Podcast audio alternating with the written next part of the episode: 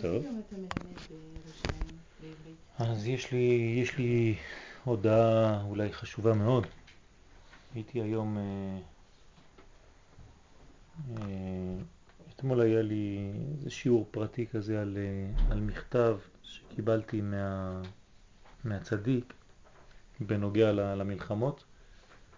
והוא כותב שם שצריך להיות באחדות אחת גדולה ולפתח את האחדות, להתפלל בלב שלם, בלב אחד וזה.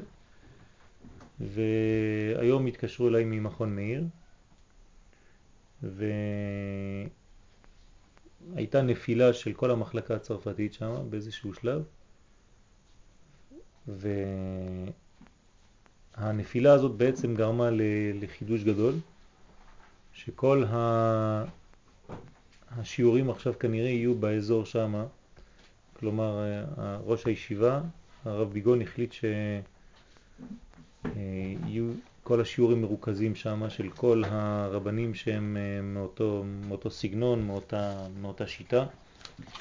ולכן אה, יש אה, כוח גדול מאוד, מאוד עכשיו שמתחיל, כן, קורם אור וגידים שם בעזרת השם אני מקווה שהדברים יצאו לפועל. על כל פנים יש אה, בעזרת השם אפשרות גדולה מאוד אה, להתקרב ולהתקדם. אז אנחנו נעדכן אה, כשהדברים יצאו לאור, אני מקווה שזה יצליח בעזרת השם. יש אתר של מכון מאיר, ויש כן. את השיעורים שלך. יש בצרפתית. השיעורים שדיברת עליהם עכשיו זה יהיה בצרפתית? יהיה גם, גם וגם בעזרת השם. אני אולי השנה מתחיל להיכנס גם למחלקה הישראלית, בעזרת השם. זה הרבה שנים, זה, זה, זה לא פשוט, זה, זה 500 תלמידים, זה הרבה... אתה לא עושה משהו קבוע בערב כל יום שני? לא, זה, אני אפסיק השנה בירושלים את השיעור הראשי אה, של יום שני. אה, השיעור הזה ימשיך בעזרת השם, כי יש לי הרבה הרבה שיעורים חדשים אה, עם, במסגרת המכון. אז יש אה, מלא עולים גם כן, אני נכנס קצת יותר, יותר למכון מאיר, יותר חזק השנה. וטוב, נראה איך זה יתפתח, מחר יש לנו עוד פגישה עם הרבנים, נראות מה, מה קורה בדיוק בשטח. אז בעזרת השם אנחנו נעדכן. אה, היום אנחנו נלמד אה, בענייני דיומם, בגלל שאנחנו מתקרבים לראש השנה, ו...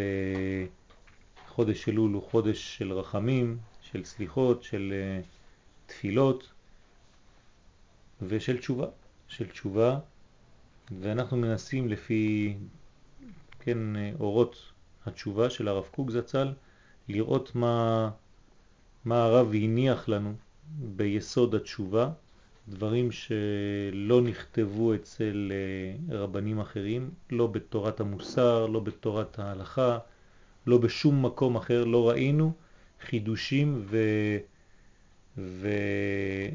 וכיוונים כאלה שמדברים על התשובה. כלומר, יש פה גישה מאוד מיוחדת בנוגע לנושא הזה שנקרא תשובה, ואנחנו ננסה בעזרת השם להבין איך הרב רואה את התשובה. אז לפני שנתחיל לדבר באופן אה, כללי, אני רק רוצה להראות לאן הדברים אה, הולכים הרב לא מתייחס לתשובה רק בנוגע לחטאים. הוא רואה את התשובה כרעיון כללי של חיים, כמו מנגנון שהולך לכיוון של בניין, אה, ביודעין או שלא ביודעין, אנחנו לפעמים לא מודעים לזה בכלל. כל העולם בעצם מתקדם לכיוון הזה והוא קורא לזה בגדול תשובה. כן? העולם מתקדם, העולם מתפתח, הכל נעשה יותר ויותר טוב. וכשיש אה, שינויים בדורות, השינויים האלה נשמרים. זה יכול להיות גם חשוב בשבילך. נגיד שלאדם הייתה מידה לא טובה. אדם היה כעסן. עכשיו הוא עובד בחיים שלו על המידה הזאת, והוא מתקן את המידה הזאת.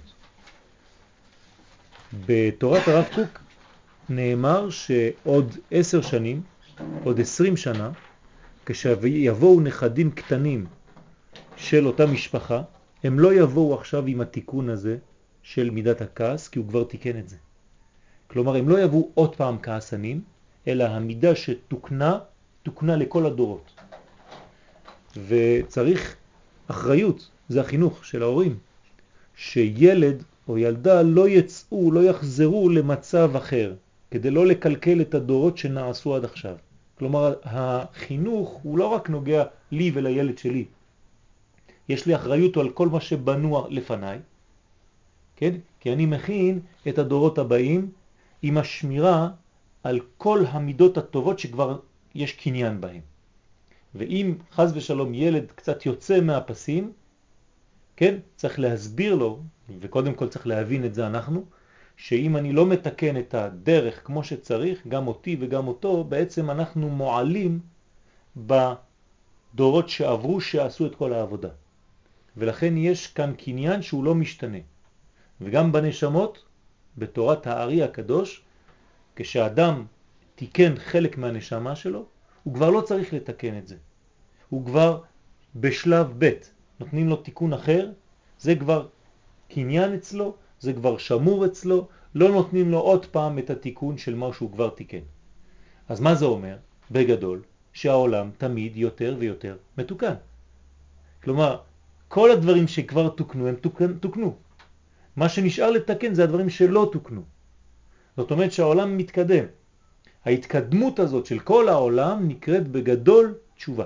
זוהי תשובתו של העולם כולו שחוזר למקוריות שלו, לדבר הכי הכי מתוקן שיכול להיות. לכן התשובה היא לא רק תשובה שלי כבן אדם פרטי אחרי שחטאתי, שעביתי או שפשעתי, אלא אני פשוט משתתף בתהליך שהוא טבעי, עולמי, קוסמי, שכל כולו חוזר בתשובה ואני רק פשוט נכנס לתוך התהליך הזה, לתוך הנסיעה הגדולה הזאת לכיוון המקור.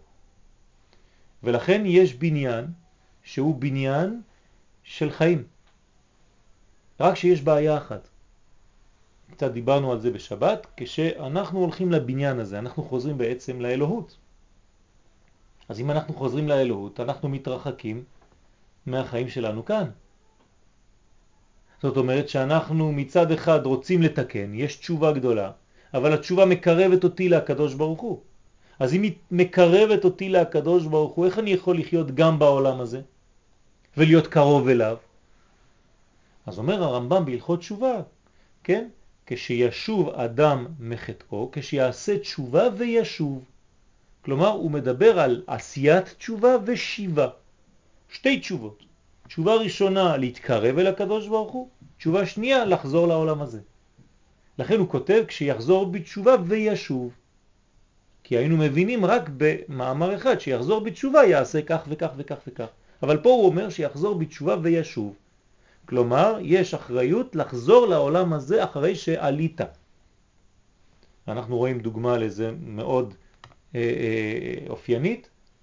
במוצאי יום הכיפורים, יום התשובה, אנחנו חוזרים מיד לסוכה. כלומר, התשובה של התשובה. צריך לחזור בתשובה מהתשובה, כי התשובה יכולה לקחת אותך למקומות רחוקים מהעולם הזה. ואז אתה נשאר תלוש למעלה בשמיים, וזה לא התשובה האמיתית. כשעלית, אתה צריך לחזור, כי שמה היית רק בשביל השתלמות. ואחרי זה צריך לחזור לחומר לעולם הזה. בשם הוויה, בי' כו' כ', יש ארבע אותיות, י' כ' ו' כ', הה הראשונה לפעמים עולה. היא עולה לה הזו. מה זאת אומרת שהיא עולה? היא הולכת כדי לקבל את הגוון, את הצבע של הה הזו. מה יש בה הזו? בה הזו המיוחדת, כן, שהיא בעצם עולם הבא, והיא עולם הזה. בין העולם הבא לבין העולם הזה יש פרוסדור, כן, שמחבר בין שני עולמות. לפעמים צריך לעלות לעולם הבא. הה הזו זה יום הכיפורים, זה עולם הבא. ואנחנו שייכים לעולם הזה. לפעמים אנחנו עולים לשם, אבל אחרי זה מיד צריך לחזור. אז מה עשינו שם? קיבלנו את הצבע שהיה שם. איזה צבע יש שם? צבע של תשובה. המקור של התשובה הוא נמצא פה. ולכן תשובה, אם תחלקו את המילה לשתיים, זה תשוב ה. להחזיר את הה הזו פעם לפה ופעם חזרה לפה. תמיד היא חוזרת. היא הולכת להתבשם, לקבל כוח, כמו שהגננות הולכות לשיעורים של השתלמות, כן, אבל אחר כך הם צריכים לחזור לגן. כמו שאני הולך ללמוד, אבל אחרי זה אני צריך ללמד. כמו שאני עולה במדרגה, אבל אחר כך אני צריך לרדת. אז זה הסולם של מלאכי אלוהים שעולים ויורדים. תשימו לב, בסולם יעקב הם עולים ויורדים. הם לא נשארים למעלה, הם חייבים לרדת כי כל העבודה היא כאן בעולם הזה. אז במוצאי יום הכיפורים חוזרים לסוכה, כן? שהיא גם כן דומה לה, וזה עוד סוד אחר שכבר בעזרת השם נדבר עליו אחר כך. אז התשובה היא חזרה. חזרה כדי לקבל צבע מיוחד. הצבע של הבינה שם למעלה, כן, זה שורש של רחמים שמשם בעצם כל האור. זה נקרא עולם הבא. אז בשבת אנחנו הולכים לשם ואפילו יותר גבוה, זה גם שבת אותיות תשובה. אז פה יש צילום של כמה קטעים מאורות התשובה של הרב, ואנחנו נתייחס לחלק מהם. בשעה שאדם חוטא, אנחנו הסברנו שהחטא זה החטאה, כלומר בזמן שאדם לא בפסים הנכונים, אז הוא חוטא, הוא בעלמא דפירודה. הוא נמצא בעולם של פירוד. מה זה אלמא דפירודה? זה מושג של קבלה שאומר שיש עולם של אחדות ועולם של פיזור. העולם של ההא הראשונה, של ההא הראשונה, זה אלמא דאחדות. משם זה מתפתח ומתפצל עד ההי האחרונה שהיא אלמא דפירודה. כן? יש לנו רמז בראשית, ההי הזו היא אור גדול. אור גדול בעברית, נהר. נהור, כן, בערבית זה אור. כן, נהורה. ונהר יוצא מעדן. עדן זה החוכמה, זה הנקודה, זה נקרא עדן. יש נהר, הה, שיוצא מעדן, היוד, להשקות את הגן. מי משקה? הצינור. דרך הצינור משקים מהעולם הבא, משקים את העולם הזה. כן? בעברית להשקות זה לא סתם להשקות מים, יש גם השקה, מלשון נשיקה. כשמתנשקים יש מעבר של רוח ברוח, כלומר הרעיון של האחד עובר אצל השני. חשוב מאוד, כן? ו... ונהר יוצא מעדן להשקות את הגן, ומשם, כן, נפרד והיה לארבעה ראשים, אלמא דפירודה, פישון, גיחון, חידקל ופרט. זאת אומרת שאנחנו בעולם שלנו, בעולם של פירוד. מה שולט בעולם שלנו? הפרטים. אנחנו לא מצליחים לראות את האחד, אבל אנחנו רואים את הפרטים. כל אחד יש לו צבע, כל אחד יש לו גוון משלו, כל אחד יש לו צורה מיוחדת משלו. כן? כן. רציתי לדעת אם עשיתי טוב. שכחתי כבר את כל המניפולציה, צריכה לכתוב לי את זה. אז זה, זה הביטוי. מה ההבדל? וכל החוכמה זה שבעולם של פירוד, לראות את האחד, לראות את האחדות. בעולם של פיצול, לראות את המכנה המשותף. זאת החוכמה הגדולה. אמרתי לכם כבר כמה פעמים, אם אני מסתכל פה ואני תופס סתם אות קוף, זה שום דבר. אבל אם אני יודע שהקוף הזאת היא בתוך משפט, והמשפט הזה הוא בתוך סיפור, והסיפור הזה הוא בתוך רעיון, אז זה הרבה יותר חזק. עכשיו, ממה אני צריך להתחיל? מהאות קוף או מהרעיון? אז תלוי. אם אני בעולם הזה, אני לא יכול לתפוס את הרעיון הכללי. אז לפעמים אני עולה דרך הענפים, דרך האות קוף, ועוד ג' ועוד ש', אל מקור אחד. אבל החוכמה הגדולה היא אפילו בעולם הזה להתחיל מהכלל, להבין את הכלל הגדול, ואז להיכנס ולחדור אל כל הפרטים. הכלל נקרא עולם של אחדות. הפרטים בתורת הקבלה נקראים אלמה דפירודה. מה זה תשובה? זה לחזור לעולם של אחדות. מה זה פירודה? זה ללכת לעולם של חטא.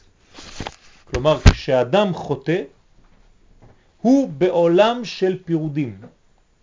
אני מסביר את זה במילים פשוטות. כשאנחנו חוטאים, חז ושלום, מה קורה לנו? אנחנו לא מסוגלים, אנחנו מאבדים את הנקודה הכוללת. אנחנו פתאום הופכים להיות אנשים פרטיים עם כל מיני דאגות קטנות שמרחיקות אותנו מהנקודה הכוללת הכללית. ואז כל אחד אין לו ריכוז כבר. כן, חטא מוריד ריכוז. אם אדם לא מרוכז זה בגלל שהוא חוטא, בגלל שהוא יוצא מהמדרגה של האחדות, של הריכוז, שכל הגוף וכל הנפש וכל כל כולי אני אחד. ואני מרגיש שכשאני מתקדם או כשאני תופס משהו, לא היד שלי תפסה. כל כולי תופס את זה עכשיו. אם אני לא מבין את זה, אז אני מפריד. אני אומר, היד עשתה ככה, האוזן עשתה ככה, העין עשתה ככה. זה מה שטוען הגוף כשיש לו בית משפט עד 120 שנה, למעלה. אומרים לו, מה עשית? אז הוא אומר, אני, כן, היד שלי עשתה, זה עשה, זה עשה. אומר, תגיד לי, אתה נורמלי? כן, זה הרי אחדות אחת כוללת. אבל החטא מוציא אותנו מהרעיון הכללי הזה ולא נותן לנו אפשרות לראות שאנחנו אחד. אנחנו הופכים להיות פרטיים. זה נקרא חטא. החטא הכי גדול זה בעצם להחטיא את האחדות. להחטיא את המטרה, להבין שאנחנו אחד. אז אדם חוטא כשהוא יוצא מגדר הקדושה. כי בקדושה הכל אחד, וכמה שאתה מתרחק אתה הופך לפיזור, פיזור, פיזור, פיזור. עד שהגלות היא גם כן פיזור של יהודים, אבל במיוחד זה פיזור של דעת. אין תורה אחת כוללת, כללית, ארץ ישראלית, גדולה, רחבה, שיש בה נשמה כוללת, אלא פרטים, פרטים, פרטים, פרטים, פרטים. קרי, הלכות, הלכות, הלכות, הלכות, הלכות, הלכות. תורה של הלכות. אתה אדם דתי, כן, מה אתה עושה? אני אעשה ככה ואני עושה ככה ואני עושה ככה ואני עושה ככה ואני עושה ככה. מלא מלא מלא מלא פרטים. התורה של ארץ ישראל היא עוסקת בפרטים האלה, אבל היא באה מתוך הכלל הגדול. מתוך הכלל הגדול, אז אני עוסק בתוך כל הזרועות של הכלל הגדול, שזה הלכות, הלכות, הלכות, אבל לא הפוך. בסדר? זה שונה לחלוטין. מאיפה מתחילים? אומר פה הרב, כשהאדם, בשעה שהאדם חוטא, הוא בעלמא דפירודה, הוא הולך לפירוד. ואז כל פרט ופרט, כן, הוא הלך לשם, עכשיו הוא אצל הפרטים. אז מה קורה? כל פרט ופרט עומד בפני עצמו. מה זאת אומרת? כל פרט אומר לו, זה אני, אני, אני העיקר, תתעסק בי. אז הוא כבר לא יודע מה לעשות. כן, אדם שלא יודע ללמוד תורה, מה הוא עושה? אותו דבר. פעם הוא פותח ספר כזה, פעם הוא פותח ספר כזה, פעם הוא פותח ספר כזה, ופעם הוא פותח ספר כזה.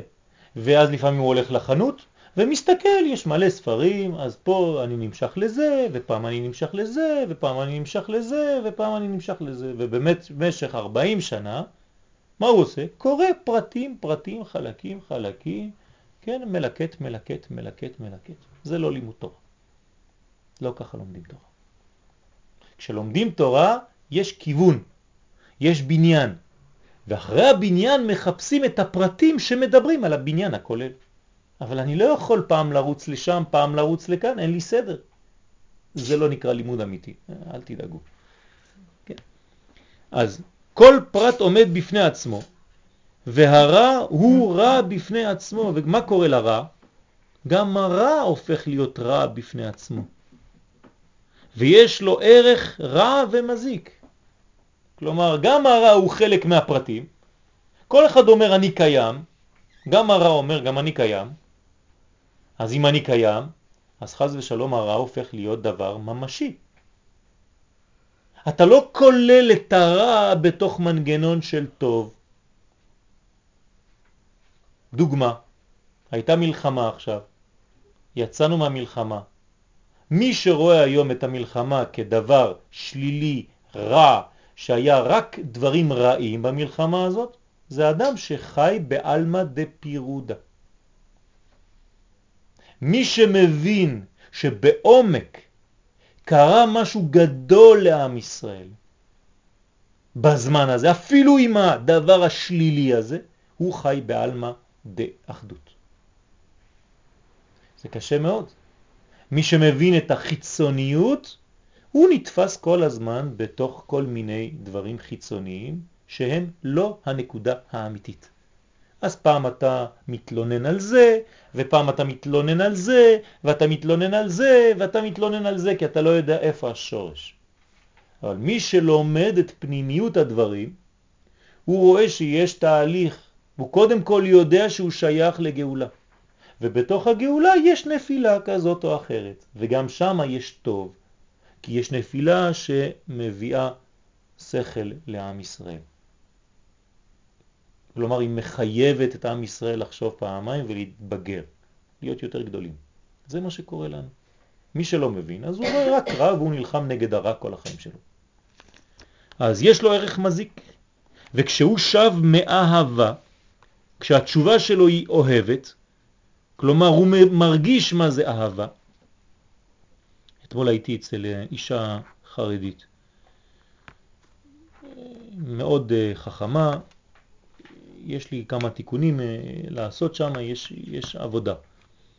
ודיברנו, דיברנו, אה, זמן זה היה זה, קשור ללימוד, כן? ואמרתי לה, תגידי לי את האמת, מה אנשים אומרים על העולם של הדתיים?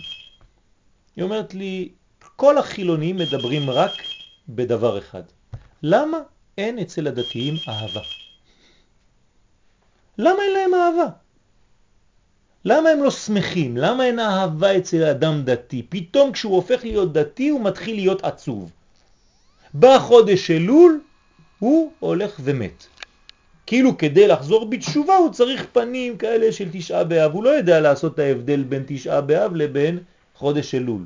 זה תשובה, ותשובה זה דתי מפחיד, כי יש איזה אלוה מרביץ שם למעלה, וכדאי לנו להיות בפרופיל נמוך, אז תעשה פנים של אדם בוכה. ועצוב, וככה תהיה יהודי טוב. ואין אהבה, אין שמחה. אדם שרואה את זה מבחוץ, הוא לא מתקרב. אותו דבר פה. כשאדם שב, התשובה, חלק מהתשובה זה אהבה, זה לחזור לאהבה, לחזור לאהוב. מיד מתנוצץ עליו אור ההוויה של אלמא דייחודה. כלומר, הוא חוזר מאלמא דפירודה ועולה לאלמא דייחודה. מה זה אלמא דייחודה? כשהופכים להיות אחד. אחד זה בגמטריה אהבה. כלומר, כשרואים הכל באחד, חוזרים ל-13. 13 זה בגמטריה אחד, זה בגמטריה אהבה. המספר של המילה אהבה זה 13. זה מחבר אותנו לאחדות. כלומר, אני לא רואה עכשיו אחד ועוד אחד ועוד אחד ועוד אחד ועוד אחד ועוד אחד ועוד פרטים ועוד פרטים ועוד פרטים ועוד הלכות ועוד הלכות ועוד הלכות ועוד הלכות. אני רואה קודשא בריך מתגלה בעולם הזה בפרטים קטנים. זה משהו אחר לגמרי. אני קודם כל מבין, מפנים את, האחד, את האחד, את האחדות, ואז מתוך האחדות אני מבין שיש לה זרועות. כמו שדיברנו בזמנו על שבת. זוכרות? אמרנו ששבת זה לא יום ראשון, יום שני, יום שלישי, יום ויום שבת. כמה ימים יש בשבוע? שבעה ימים. 1, 2, 3, 4, 5, 6, 7. לא. שבת זה לא אותו דבר.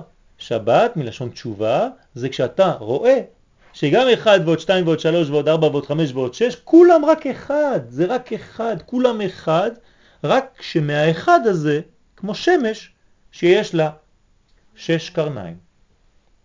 אז קרן אחת קוראים לה יום אחד, קרן יום שני, יום שלישי, יום רביעי, יום חמישי, יום שישי. של מי כל זה? של השמש, שהיא שבת. זה לא עוד יום. וכך הנשמה הישראלית פועלת, וכך התשובה פועלת. לחזור בתשובה זה לחזור לראייה של השמש ולא לראייה של הקרניים. זו התשובה האמיתית. כך צריך להגיע ליום ראש השנה וליום הכיפורים. על ידי הראייה הכוללת הזאת. אז זה נקרא אלמא דייחודה, לראות את האחד. כן, ייחוד בתורה זה זיווג. כן, ייחוד. כשמתחתנים יש חדר ייחוד, שהחתן והכלה נשארים לבד. למה הם מתייחדים? הם פתאום צריכים להרגיש אחרי כל החגיגות, כן, או לפני כל החגיגות, לא חשוב, שהם אחד. אם הם לא מבינים שהם אחד, אם הם חושבים עדיין שהם אחד ועוד אחד שעשו איזה משהו שתיים, קומבינציה כזאת, הם לא הבינו כלום. בסדר? זכר ונקבה ברא אותם ויקרא שמם אדם, זה אחד. זה שניים שהם אחד. שהכל מתארגן בו לחטיבה אחת. כלומר, אני מבין שאני גוף אחד ואני לא עוד ציפורניים וכמה אצבעות ושערות ויד שמאל ויד ימין ואוזן ונחirיים ואוזניים וכו'. זה לא זה אדם. אדם זה חטיבה אחת אורגנית אחת שחיה, שמתקדמת באחדות. ובקישור הכללי אין שום רע כלל. אז מה החידוש? בשביל מה אני צריך להרגיש את האחד הזה? כי שם באחד הזה אין רע. כלומר, איפה הרע? איפה הרע תופס אותנו? רק באלמה דפירודה. רק בהי התחתונה האחרונה שבשם השם. אם אני מסוגל לעלות להי הראשונה, שמה אני פוגש את מה? את האחדות. כשאני חוזר, אני חוזר עם הצבע של האחדות. אז גם בעולם הזה אני כבר לא רואה את הדברים בפירוד, אלא אני רואה אותם כמו שהלכתי ללמוד אצל האימא למעלה. היא נקראת אימא, הילאה, אימא עליונה. הלך טוב לפעמים ללכת לאימא הזאת, כן? היא אומרת לנו שהכל אחד, שהכל תהליך אחד, אל תתבלבל, כן? זה תהליך אחד גדול, אל תשכח את זה. ואז אני חוזר לעולם הזה, פה, ואני יורד, ואני אומר, תשמע, זה לא אה, חמש אלף ספרים, זה תורה אחת. זה לא עוד אחד ועוד אחד ועוד אחד ועוד אחד, לא, זה עם. זה לא הלכה כזאת והלכה כזאת והלכה כזאת, לא, זה הנהגה אלוקית. וכו' וכו'. הכל משתנה. וזה לא מלחמה ועוד מלחמה ועוד מלחמה ועוד מלחמה, לא, זה גאולה. הכל שונה לחלוטין. אז שם אין רע, כי הרע בשורש לא קיים. הוא קיים רק כשמביאים אותו ומפרידים אותו נקודות, נקודות, נקודות. כי הרע מצטרף אל הטוב לטוב לו ולהרים עוד יותר את יקרת ערכו. כלומר, כשאני מבין שהרע זה כמו מלח שבא למתק את הבשר, כלומר, הוא מלוח, הוא היה אמור להמליך את המסר, את הבשר, נכון? להמליח אותו. אבל הוא ממתק אותו. למה? כי הוא מאפשר לו לגלות את המיתוק האמיתי. מה, מההפך שהוא גורם, הוא מוציא את האור הגדול. כלומר, מה זה יצר הרע?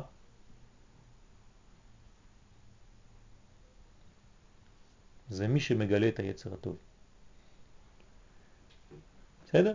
אם אני רוצה לצבוע ציור לבן, אני חייב קודם כל לצבוע אותו בשחור, ועל השחור כל נקודה לבנה, איזה יופי, איזה אור. אבל פה אתם אף פעם לא תגידו איזה יופי, איזה אור, כי הכל לבן, אתם לא רואים כלום.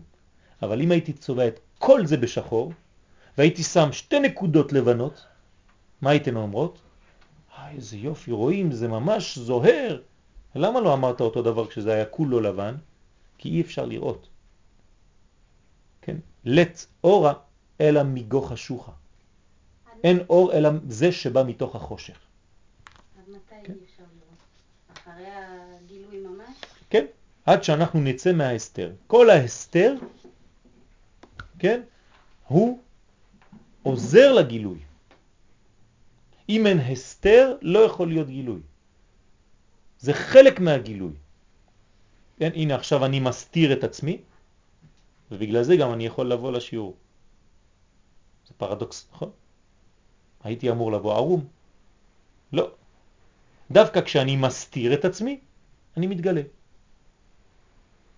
כלומר, שום דבר לא יכול להתגלות אם הוא לא מלובש. אם אני לא מלביש רעיון באותיות, מה אני עושה עכשיו? אני מלביש, אני מסתיר. אז למה אני מגלה? כי רק ככה אפשר לגלות. אבל אם הייתן באות לשיעור עכשיו והייתי שותק ולא אומר כלום, מסתכל, כל אחד מסתכל בעיניים של השני, רבע שעה ואנו אומרים, טוב, תודה רבה, היה שיעור מעניין. אז נתתי המון, אבל אף אחד לא קיבל כלום. למה? כי לא הלבשתי, לא היה לבוש. אז הלבוש מצד אחד מסתיר, כן? הוא הסתר, אבל רק בגלל שיש את הלבוש הזה, יש את הגילוי. אי אפשר לגלות בלי להסתיר. זה פרדוקס אחד גדול. אותו דבר כאן. אנחנו צריכים להגיע למדרגה רוחנית שנקראת תשובה, שאיך אני יודע שהגעתי לתשובה? כשאני מבין שגם הרע הוא חלק מהטוב. גם מה שאני חשבתי רע זה בעצם עבודה של הטוב כדי לגלות אותי באמת. כי קצת נרדמתי, כי קצת הלכתי ועל כל מה שאני חושב שאני יודע, ואני קצת עייב, ואני קצת נרדם, ואני קצת כבד, ואני קצת... כן? כשאנחנו הופכים להיות שמנים, אנחנו כבר לא רעבים. כן? זאת אומרת, כשאדם יש לו אוכל בקלות, הוא לא רעב. כשיש לו צבא חזק, אז הוא לא נלחם. למה להילחם? אבל כשאתה רוצה להרוויח משהו, אתה נלחם. אז האויבים שלנו מלמדים אותנו שקצת שכחנו מה זה מלחמה. זה חשוב מאוד, זה ברכה גדולה. אז הקדוש ברוך הוא לא עושה לנו מלחמה גדולה, הוא נותן לנו להבין את זה במלחמה קטנה. תראו איזה חסד. אם היינו עושים במלחמה גדולה את מה שעשינו עכשיו, אוי ואבוי. אז הוא נותן לנו מלחמונת, קטנטונת, כדי שלא יהיו הרבה הרבה הרוגים, וכבר זה קטסטרופה, אבל יש הרוגים, אבל זה מלחמה קטנה.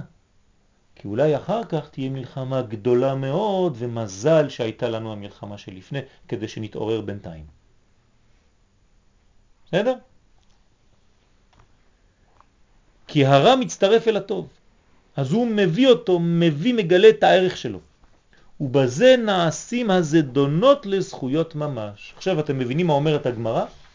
אדם שחזר בתשובה, שלמה, מאהבה, מה קוראים לה זדונות שלו? מה זה זדונות? זה דבר שהוא עשה בכוונה. כן, כלומר, אדם חילל שבת בזדון, במזיד, הוא יודע שאסור לחלל שבת והוא מחלל שבת. עכשיו הוא חוזר בתשובה, מאהבה. מה קורה לחטא הזה שהוא עשה לפני יומיים בשבת? זה הופך להיות זכות, למה? מה, מה קרה? יפה מאוד.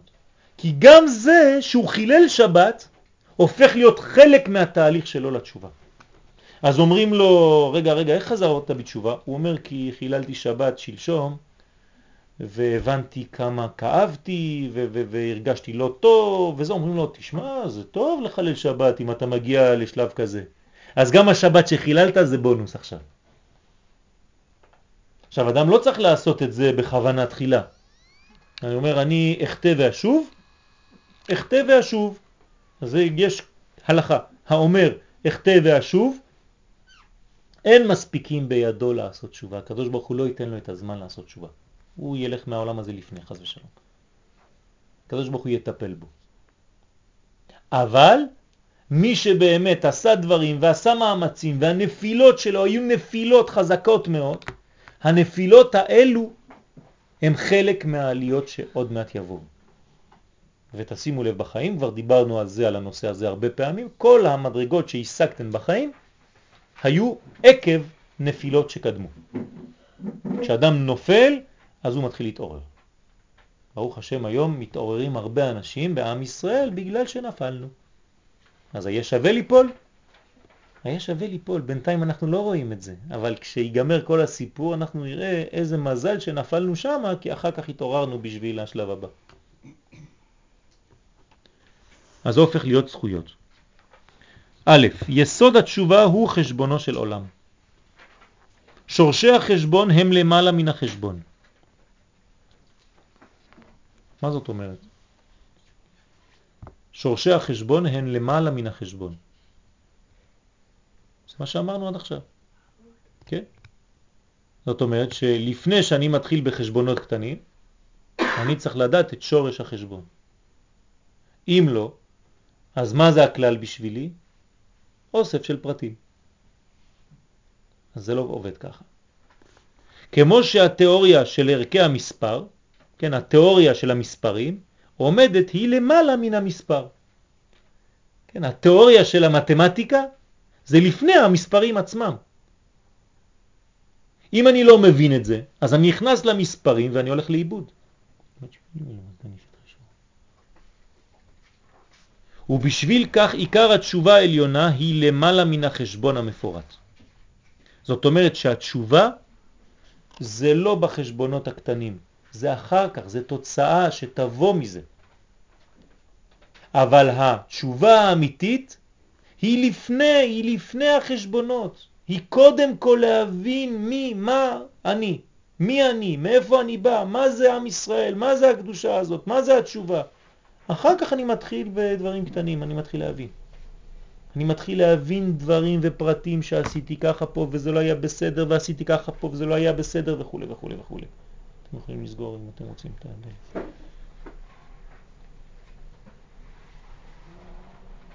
והחשבון בא מתולדתה. כלומר, מי נולד מהתשובה? המספר, החשבון. עוד פעם, אני שואל אתכם מה זה חשבון? אל תגידו לי מספרים. כן? זה קודם כל רעיון. אחרי זה זה הופך להיות במספרים הביטוי של החשבון. אם אני שואל אתכם מה זה בן אדם, אל תגידו לי איברים. האיברים זה רק תולדה. אם אני מדבר על תשובה, אל תגידו לי חטאים. תגידו לי קודם כל שזה רעיון כללי מאוד, שאפילו הקדוש ברוך הוא בעצמו חוזר בתשובה. כן, הקדוש ברוך הוא חוזר בתשובה. למה? הקדוש ברוך הוא חטא? יש לנו כלל, כל המצוות שהקדוש ברוך הוא מבקש שאנחנו נעשה, גם הוא עושה. אז אם יש לנו מצוות תשובה, גם הוא עושה תשובה. אתם יודעים איך הוא עושה תשובה? בוודאי. כל מצווה שאנחנו עושים, הקדוש ברוך הוא מקיים. זה לא אחד שאומר תעשו והוא לא עושה. הקדוש ברוך הוא מניח תפילין, הקדוש ברוך הוא שומר שבת, הקדוש ברוך הוא מתפלל. למה צריך לעשות את זה? בגלל שזה המורה הטוב. מורה טוב זה לא תעשה ואני לא עושה. הוא עושה כל החיים שלו זה זה, ועוד יותר מזה.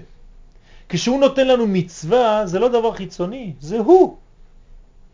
זאת אומרת שהוא אומר לי להניח תפילין, זה לא דבר חיצוני, כי הוא הוא מה שיש בתפילין. אז כשאני מניח תפילין אני נדבק אליו.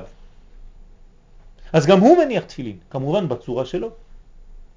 כשהוא אומר לי לחזור בתשובה, הוא חוזר בתשובה, כמובן בצורה שלו. למשל, תיתנו לי דוגמה. אה? למה הוא עשה לנו משהו לפני זה? שלא היה בסדר. לא. אז איך, מה זה תשובה? אם חוטאים, הוא מסכים ל... אז מה הקשר לתשובה? מה הקשר לתשובה שלו? איך הוא חוזר הוא בתשובה בדבר הזה? איך הקדוש ברוך הוא, הוא בעצמו חוזר בתשובה? על מה יש לו לחזור בתשובה? אבל זה מולנו, זה לא מולו, הוא שלם. אז זה מה שאני אומר, אז מה זה שהקדוש ברוך הוא חוזר בתשובה? מה? הוא חוזר לפני הצמצום? לא, זה כבר מה שעשה בהתחלה. הוא מתגלה בתוכנו, ואנחנו... כשהקדוש ברוך הוא ברא את העולם, כן? כדי לברוא עולם, מה הוא עשה? זה הפוך, זה לא תשובה, זה הפוך. הוא עשה צמצום. כן? זאת אומרת שהוא הלך כדי להשאיר מקום, נכון? הוא הצטמצם, הוא נעלם. לא חשוב. נו, זה אותו דבר, הוא נעלם. זה נקרא הלך. כן. נכון, אבל צריך להבין. התשובה זה לא הצמצום, זה אחר כך. זאת אומרת, הקדוש ברוך הוא מצמצם את עצמו, הוא נעלם. אז הוא הולך כביכול, כן? אנחנו לא רואים אותו. עולם מלשון נעלם. מה זה התשובה שלו? שהוא חוזר. איך הוא חוזר? מה? בהדרגה. לאט לאט הוא חוזר. חוזר חוזר.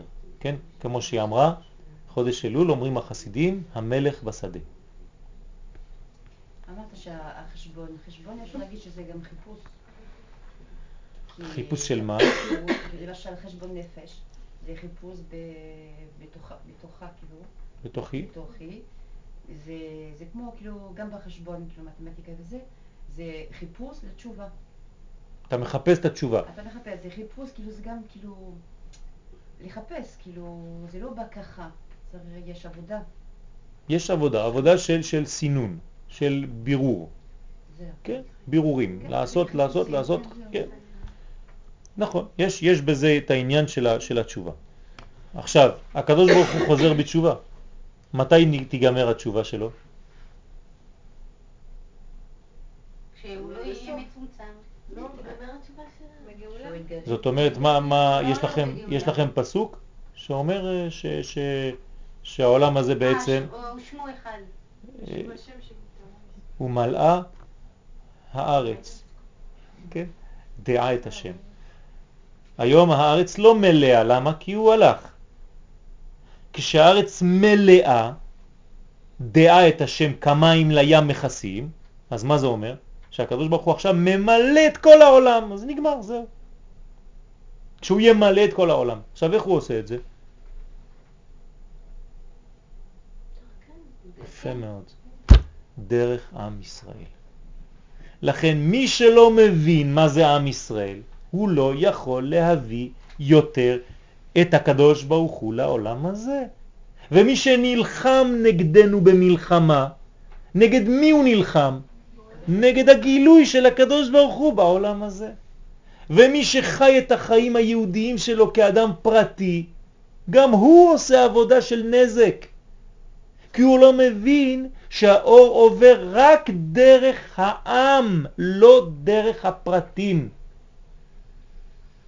אברהם אבינו כאדם פרטי לא מעניין אותנו הרבה. הקדוש ברוך הוא מוציא אותו ואומר לו, ואעשך לגוי גדול. לא אכפת לי ממך, אברהם, כבן אדם אחד, אתה לא אדם אחד. אני רוצה אותך ככולל, ככלל. כשתהיה כלל, כשתהיה עם, אתה מתחיל לגלות ולמלא את העולם מהחיסרון. זאת אומרת שאנחנו הצינור שמביא יותר ויותר אור לעולם. וכמה שהתורה שלנו תהיה כללית, אומה של אומה, כמה שהאור האלוקי יותר חודר לעולם הזה. בסדר? אז זה דרך עם ישראל, ודרך ארץ ישראל, ודרך ירושלים, ודרך שבת, דרך כל המדרגות שהן כלליות, ולא פרטיות.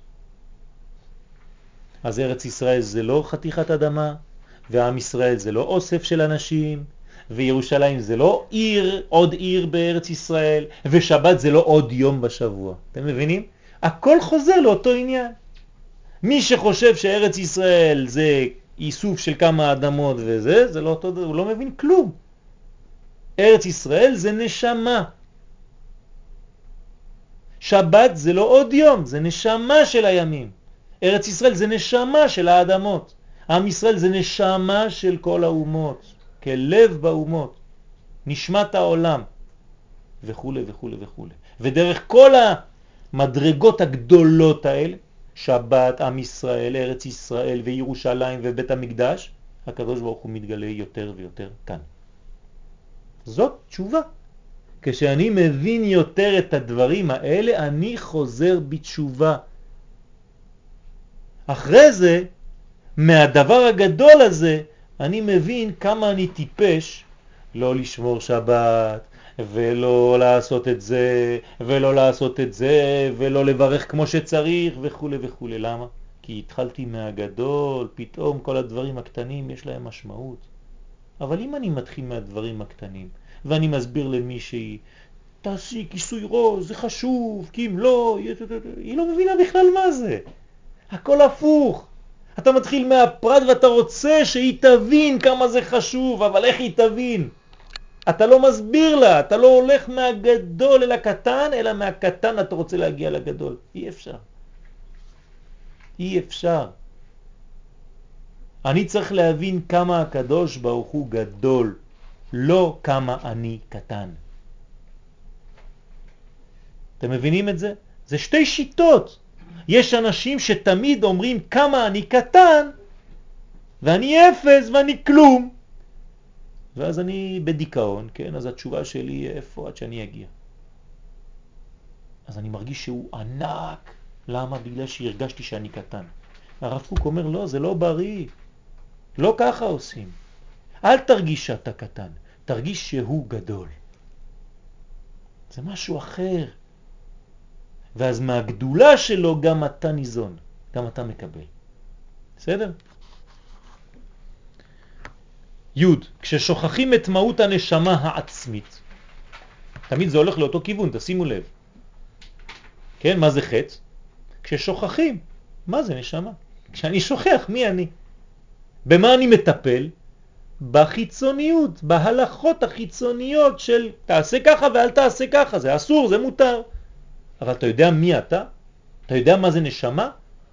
כששוכחים את מהות הנשמה העצמית, כשמסיחים דעה מלהסתכל בתוכיות החיים הפנימיים של עצמו, אתה לא מסתכל בפנים, אתה מסתכל תמיד רק בחוץ, הכל נעשה מעורבב ומסופק. אתה בסלט. אתה כבר לא יודע מה, מי נגד מי, אתה הכל בלגן. אתה מרגיש פעם ככה, אתה מרגיש פעם ככה, פעם אתה מצוברח, פעם אתה שמח, פעם אתה בהיי, פעם אתה בדאון, פעם אתה ב... זה לא חיים. למה? כי אתה לא הולך לשורש, אתה כאן. אז אתה נטול לכל רוח ורוח. כל מה שיבוא, אם יש רוח שבאה מפה, אתה תלך לשם. אחר כך תבוא משם לפה, כן? יזרקו אותך ממקום למקום, אין לך יציבות. כשאתה בא מההכרה הפנימית של הנשמה, כשאתה לומד אמונה, כשאתה לומד מה זה המדרגה הנשמתית, אז כל הדברים הקטנים כבר לא יכולים לבלבל אותך. כי אתה הרבה יותר חזק, אתה יציב, אתה בא מעולם עצום של כוח, כן? לא כל דבר קטן עכשיו יבלבל לי את המוח. והתשובה הראשית, כן? מה זה התשובה הראשונה? הגדולה, הבראשיתית. מאיפה מתחילים בתשובה? שהיא מאירה את המחשכים מיד. כלומר, פתאום אתה רואה אור בכל מקום. אתה רואה מיד את האור. למה? כי אומרים לך תחזור לשורש, תחזור לשורש, תפסיק לחפש מפה את שם.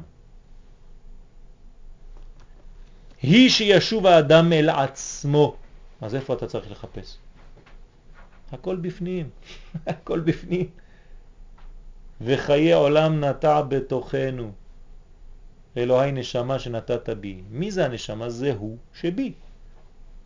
אז אני צריך לחזור לטבע, להכרה הפנימית, לנשמה, כן, כבר חזרנו ודיברנו המון פעמים, אבל מכל מיני כיוונים, אתם רואים שזה תמיד הולך לאותו כיוון. כי הרעיון הזה הוא רעיון מהפכני, ואנשים קשה להם להבין את זה. הם תמיד מחפשים את הקדוש ברוך הוא שם. כן, אפילו באצבעות אנחנו עושים ככה, נכון? כשאתה אומר הכל תלוי בו, מה אתה עושה? הוא שם, רחוק. אתם מבינים? זה לא בריא. זה לא בריא, זה חולני. אתה אפילו בתנועות האלה שכביכול אדם מאמין, זורק את הקדוש ברוך הוא מתוכך, הוא בחוץ, הוא לא פה, הוא שם. תשבי על כיסא, למה את אה, סובלת? זה חודש התשובה? את רוצה עינוי? כן, אז צריך לחזור אל עצמו. כשאדם חוזר אל עצמו, אז הוא חוזר לזהות שלו. זה חלק מהתשובה, את יודעת? כן, התשובה הראשונה שלמדנו ברב קוק, זה תשובה של הגוף. של הגוף. כלומר, ללמוד איך מרימים תיק, ללמוד, ללמוד איך מרימים דבר כבד, איך להתקפל, איך יושבים, איך יושנים, לעשות ספורט. כן, כל זה זה התשובה של הרב קוק הראשונה. מעניין. כולם מתחיל, מתחילים בדברים דתיים. הוא אומר, לא, לא, לא, קודם כל תלמד ללכת ברחוב. כן, יש אנשים שהולכים עם צעדים גדולים. כן, ככה, כל הצעד שלהם זה ככה. כן? מה קורה לאנשים האלה? תמיד, או... מה? לא. העיניים שלהם הולכות, חז ושלום. יש להם משקפיים כאלה. לא רואים כלום בסוף. למה? כי אדם לא יודע ללכת. אדם שהולך כבד, ככה. כן? הוא לוחץ על כפות הרגליים, וכתוב בגמרא שכל הליכה כזאת מורידה מהעיניים שלו, ממאור עיניו. הוא לא רואה כלום בסוף. חז ושלום. גם זה צריך ללמוד. איך עולים במדרגות צריך ללמוד. ואנשים לא מבינים את זה. מה? בכל מיני מקומות, כל מיני ספרים, מלא. כן? הרמב"ם, הרמב"ם מלא בזה, מלא. והרב קוק זה הפסקה הראשונה של התשובה אצלו, אין תשובה זה דתית וזה, אצלו זה טבעית גופנית, הוא קורא לזה. טבעית גופנית. אז מה, לומדים את זה בישיבה? בוודאי, צריך ללמוד דבר כזה. נכון. לא. כן, יש ספרים, רפואת הנפש, רפואת הגוף, יש כל מיני סגולות. כן, צריך לדעת אם אני אוכל דג עם גבינה, וזה חם שניהם, מה זה יכול לגרום לגוף, ואם אני אוכל דבר כזה עם דבר כזה ומערבב ככה, ואם אני אוכל תמרים אחרי הצהריים, שזה מזיק לגוף, אבל אם אני אוכל אותם בשלוש לפנות בוקר, זה נשמה גדולה. ואדם צריך ללמוד את הדברים. הכל ברמב"ם? כן, ברמב"ם, בספרים אחרים, יש לימודים. כן, צריך ללמוד. כל דבר, מה הוא גורם לגוף, מה אוכלים בבוקר, מה מותר לאכול בבוקר, באיזה שעה צריך לאכול בבוקר, מה אני צריך לעשות כשאני קם בבוקר, איך אני מנקה את הפה, האם אני צריך לשטוף את הפה שלי. גם לישון עם פה שלא שטפת אותו, זה מביא כאבי ראש. וזה למשל איפה זה רשום? כן, בכל מיני ספרים, הנה יש פה, אתם יכולים לבדוק, יש הרבה ספרים פה. כן? אפשר ללמוד את זה השנה? לא, לא, לא, לא, בשבוע לא לא, זה פרטים. פה אני רוצה שנעמיק בכלל, כשנבין את הכלל יהיה לכם חשק ללמוד את הפרטים. אבל אם הייתי מתחיל בפרטים האלה, אז בסדר, עוד פרט, עוד פרט, למדת, למדת, למדת, למדת, וזה יישאר לך שנה, חצי שנה, אחרי זה כבר ילך. אז למה בדרך כלל המחנכים מתחילים הפוך, הם מתחילים בפרטים ולא בכלל? טעות מאוד גדולה. לא למדו את הרמח"ל. הרמח"ל אומר, אסור להתחיל בפרטים, צריך להתחיל בכלל, ואז כשאתה מבין טוב טוב טוב את הכלל, איפה אתה נמצא, באיזה מסגרת אתה נמצא, על מה אתה מדבר, על הרעיון הכללי של הדבר, אז עכשיו כל הפרטים, כולם מבינים הכל. בעצם זה אמונה. בוודאי. בוודאי, פשוט מאוד. לא לומדים אמונה. ללמוד את הכלל זה ללמוד אמונה. סדר אמונה. יש סדרים כאלה בישיבות? אין.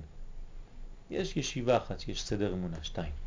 מרכז הרב ומכון מאיר. יש עוד כמה ישיבות. לא לומדים אמונה, אנשים לא יודעים אפילו על מה אתה מדבר כשאתה אומר להם ללמוד אמונה. אומר להם, אני עושה תורה, זה אמונה. אתה לא מבין מה זה ללמוד אמונה. גם על זה צריך לתת שיעור. כן? ללמוד מה ללמוד, ואיך לומדים ובמה מתחילים. אז אנשים לא מבינים. אז איפה שאתה הולך, אני תמיד בבית ספר, כל מה שלא הבנתי, זה תמיד היה בגלל שלא ידעתי על מה מדובר בכלל. מיד הכניסו אותי לפרטים וזרקו אותי לעולם של פרטים. אף אחד לא היה לו רעיון של אדם חכם, פשוט לצייר לי ציור כללי כן, אני למדתי מכניקה. מכניקה. אתם יודעים מה זה מכניקה? זה עשר אלף ברגים קטנים ונגדים שהולכים ונותנים פקודות לפה ולשם ולשם ולשם. אף פעם לא היה לי מורה חכם שלפני שנכנס לי, ככה, היו לנו דפים, שולחנות, כל אחד יש לו שולחן כזה עם דף כזה. אם אתה מתחיל מפה עם מספרים ופה ופה, יש לך חמש שעות רק כדי להבין מה יש בדף הזה. ואף אחד לא נותן לך דוגמה, ציור כללי של איפה זה נמצא בכלל במציאות. זה כל כך פשוט וכל כך טיפשי, ולפעמים הייתי מאבד חודשים ולא ידעתי מה זה במציאות. ממש שטות, ואנשים לא יודעים ללמד. אם היינו יודעים ללמד, היינו מתחילים ברקע כללי. אתה רוצה ללמוד על שבת? אל תתחיל בהלכות. הלכות שבת זה אחר כך דבר זורם לבד, זה טבעי. תלמד מה זה שבת בכלל. אחר כך לבד אתה תפתח את הספרים כדי ללמוד אותם. כל היום אתה תלך לקיצור שולחן ערוך כדי ללמוד. מה עושים? לא, הפוך. תתחיל, זה, זה אסור, זה מותר, זה אסור, זה מותר, זה אסור, זה מותר.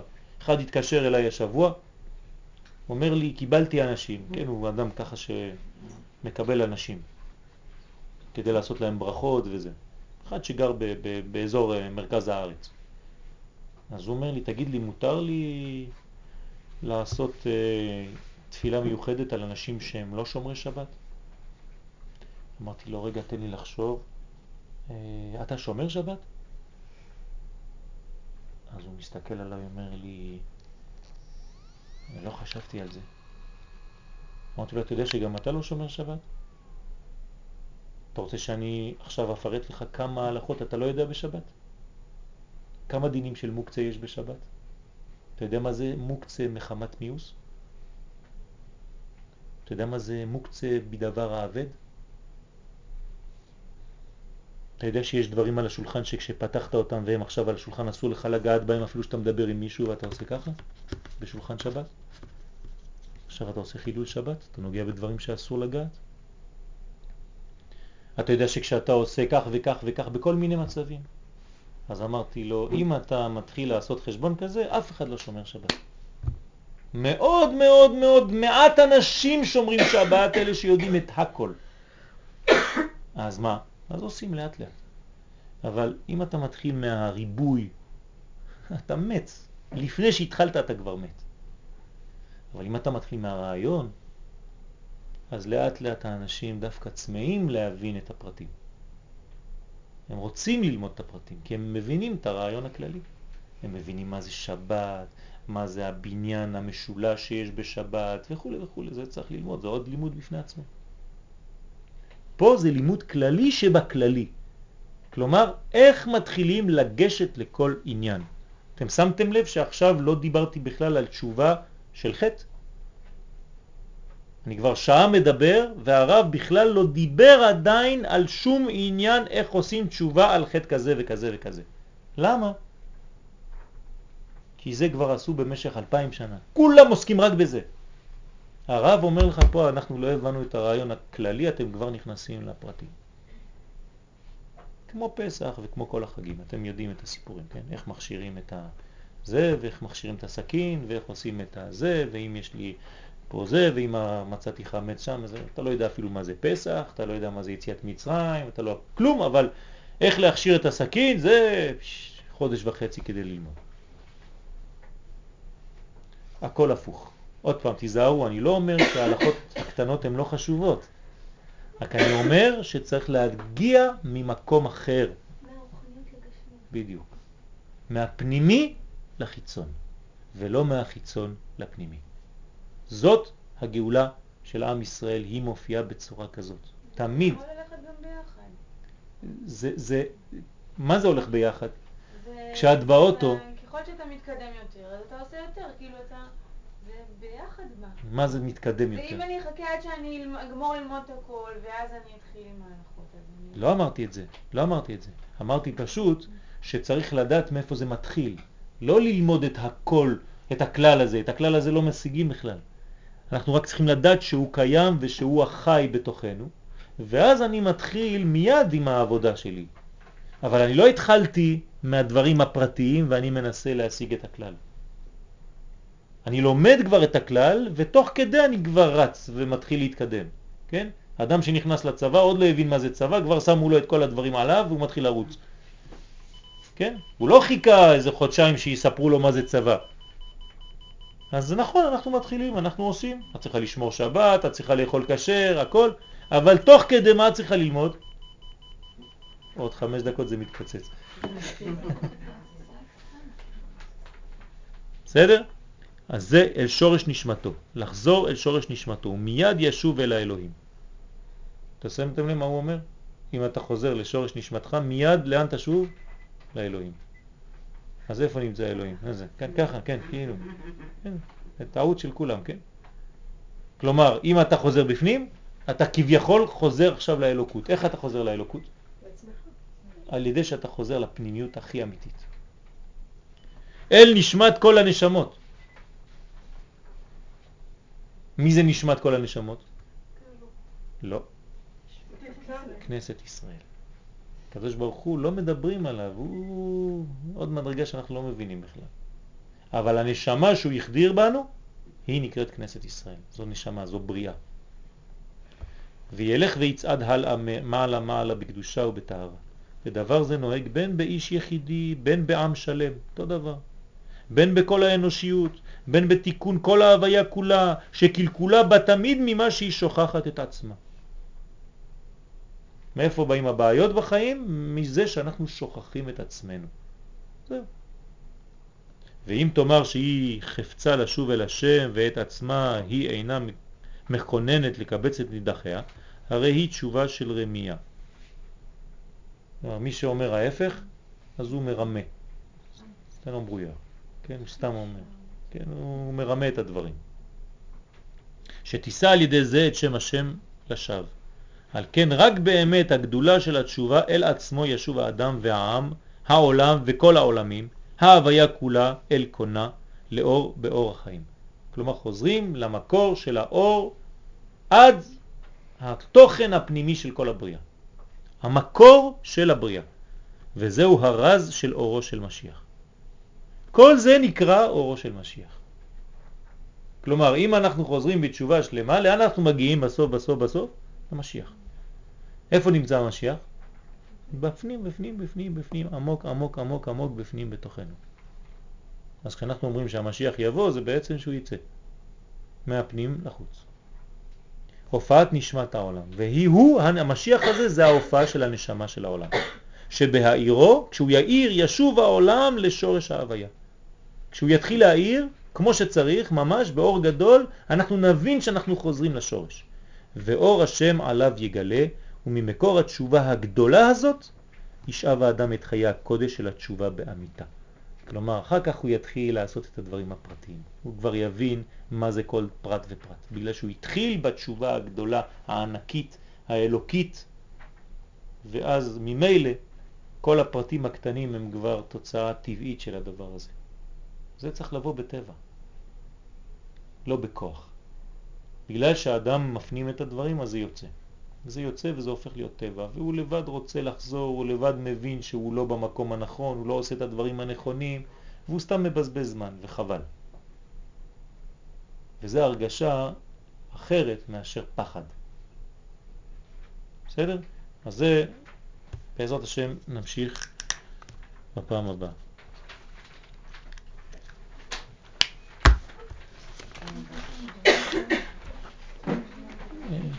איך מפסיקים את זה? פה?